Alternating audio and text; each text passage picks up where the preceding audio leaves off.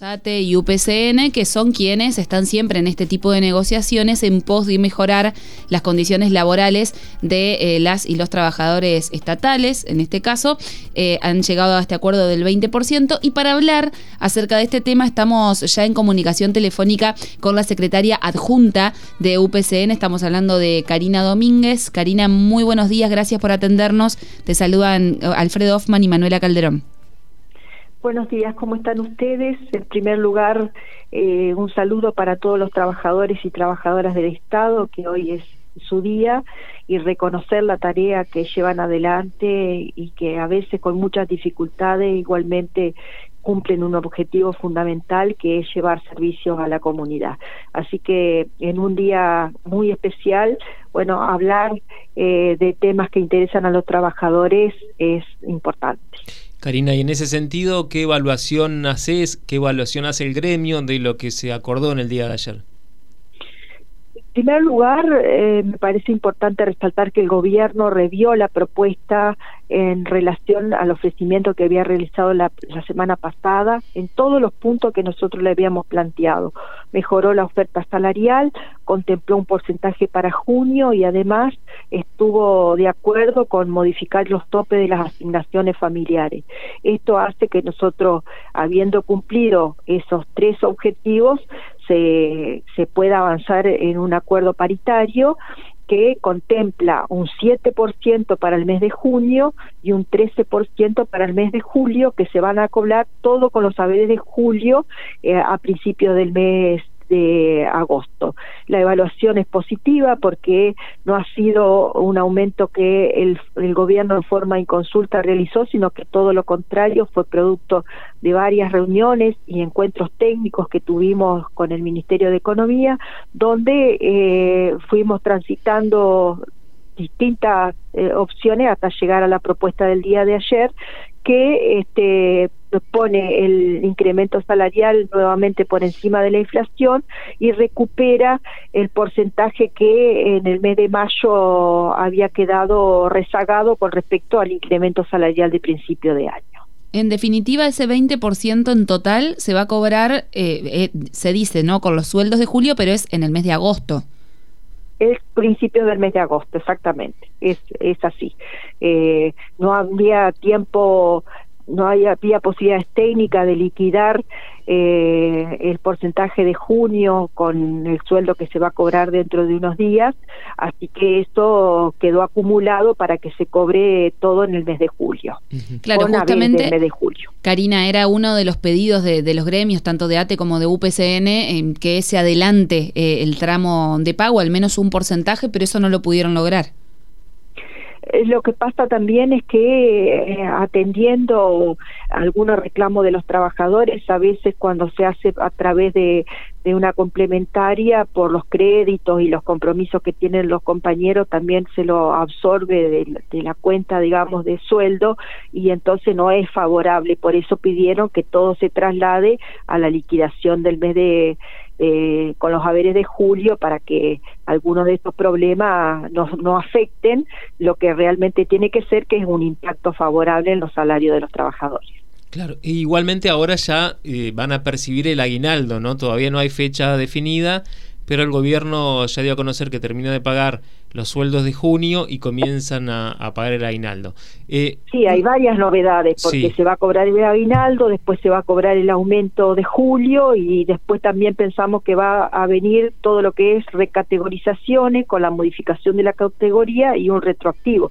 Así que en estos meses va a haber novedades salariales en, varias, en varios puntos. Claro, una duda con respecto al aguinaldo, este, este aumento del 7% que correspondería, correspondería a junio, ¿de qué manera impactaría en el aguinaldo? Bueno, es proporcional lo que lo que corresponde, con lo cual también se, se llega al, a lo que acumule este, los meses de junio y julio. Eh, por, supuesto que todo hace al reacomodamiento del sueldo. Pero el, el 20% es sobre los sueldos de enero, ¿no? El 20% es sobre los sueldos de enero siempre, eh, desde hace varios años ya la negociación salarial eh, se viene planteando de, de, ese modo y este, creemos que el, el porcentaje es significativo. Si nosotros hacemos una evaluación, siempre eh, podría eh, aspirarse a, un porcentaje superior, pero este es el que hemos podido acordar, el que hemos podido coincidir con el gobierno, que es eh, dentro de los recursos del Estado posible de, aplicar. así que creemos que de cualquier manera por lo que hemos, las noticias que hemos recibido en estas horas están conformes los trabajadores y las trabajadoras, así que eso es, nuestro principal objetivo y este y el acuerdo salarial da resultados. Mientras tanto siguen también otros reclamos, otras demandas que viene llevando adelante el gremio. Una puntualmente es el Ministerio de Salud, los, eh, las enfermeras, ¿no? ¿Qué, ¿Qué novedades hay en ese sentido en cuanto a esos reclamos? Y bueno, también estamos esperando novedades porque hay un expediente donde contiene la reubicación de unos 5.000 enfermeros que trabajan en la provincia, en el sector público, en sus tramos y categorías a partir de la aplicación de la ley de carrera de enfermería. Eh, entonces, ese expediente tiene 4.500 trabajadores ya presentaron la documentación y todavía faltan unos 500 que eh, no han presentado su título y por lo tanto no pueden ubicarse en la categoría que le corresponde. Nosotros lo que le decimos al Ministerio de Salud, primero, que se ha demorado en este asunto, porque la ley ya tiene más de un año, hubieran podido empezar mucho antes a hacer este expediente, pero por otro lado le pedimos que eh, desagregue uno y otro, el que cumplió en tiempo y forma, que se avance y el otro que le den un plazo para que se cumpla este en forma diferenciada, pero este eh, también vamos a tener novedades salariales con respecto a la ley de enfermería. Eh, Karina, consultarte por eh, los pases a planta. Bueno, creo que ya hemos eh, dialogado en otras ocasiones, pero se van realizando cada vez más encuentros paritarios. si tienen pensado para este año justamente, hay muchos trabajadores que también están esperando y que en el anterior no, no han pasado. El pase a planta en realidad tiene dos aspectos, el pase a planta permanente y la estabilidad se ha logrado que miles de trabajadores ingresen eh, fundamentalmente en el reconocimiento de estabilidad. Estamos hablando de 1.500 trabajadores de salud entre el pase planta permanente y estabilidad, 1.000 cocineras y cocineros, 1.000 trabajadores de educación y bueno, también otros lugares como el registro civil, el registro de la propiedad, el COMNAF. Eh, el año pasado se llevó adelante este proceso, así que han quedado algunos trabajadores trabajadores, los más nuevos, los que tienen el ingreso más reciente, han quedado sin respuesta que es un número menor en relación a, todo lo, que se ha regularizado.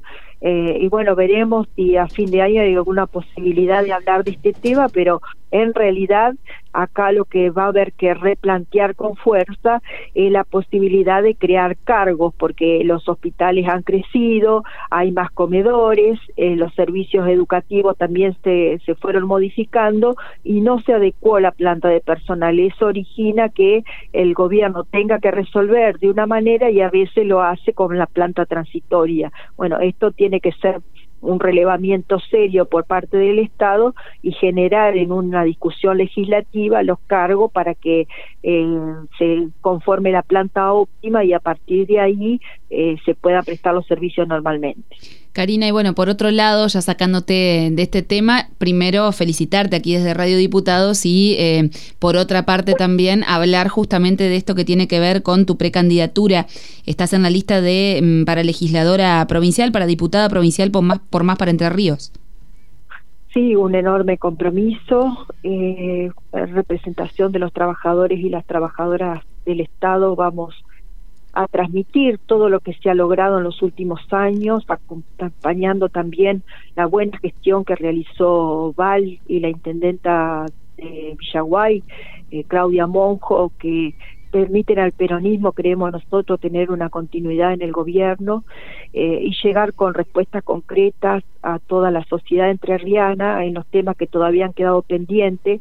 Algunos dicen que Entre Ríos tiene que ponerse de pie, yo digo Entre Ríos está de pie, eh, muestra que ha tenido un desarrollo importante, que en los principales eh, aspectos políticos y sociales se ha tenido definiciones contundentes y ahora Eh, tiene que seguir en ese camino para darle a los entrerrianos lo que todavía falta. Así que nosotros estamos confiados que va a ser una elección de acompañamiento de la sociedad entrerriana y particularmente desde mi rol, por supuesto, haremos hincapié en todo lo que son las necesidades, las propuestas, las discusiones que tienen que ver con los trabajadores en general y con los trabajadores del Estado en particular, pudiendo eh, demostrar que realmente en los últimos años ha habido una mejora en, nuestro sector tanto por el tema de las paritarias como por eh, lo que decíamos recién del pasaplanta permanente, las recategorizaciones,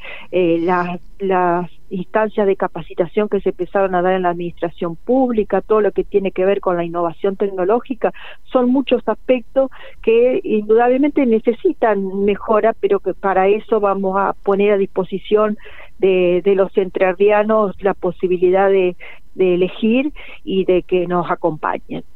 Karina, muchísimas gracias por esta entrevista. Gracias a ustedes, que tengan muy buen día. Hasta luego. Hablábamos con Karina Domínguez, la secretaria adjunta de UPCN. Las voces de los protagonistas en Radio Diputados.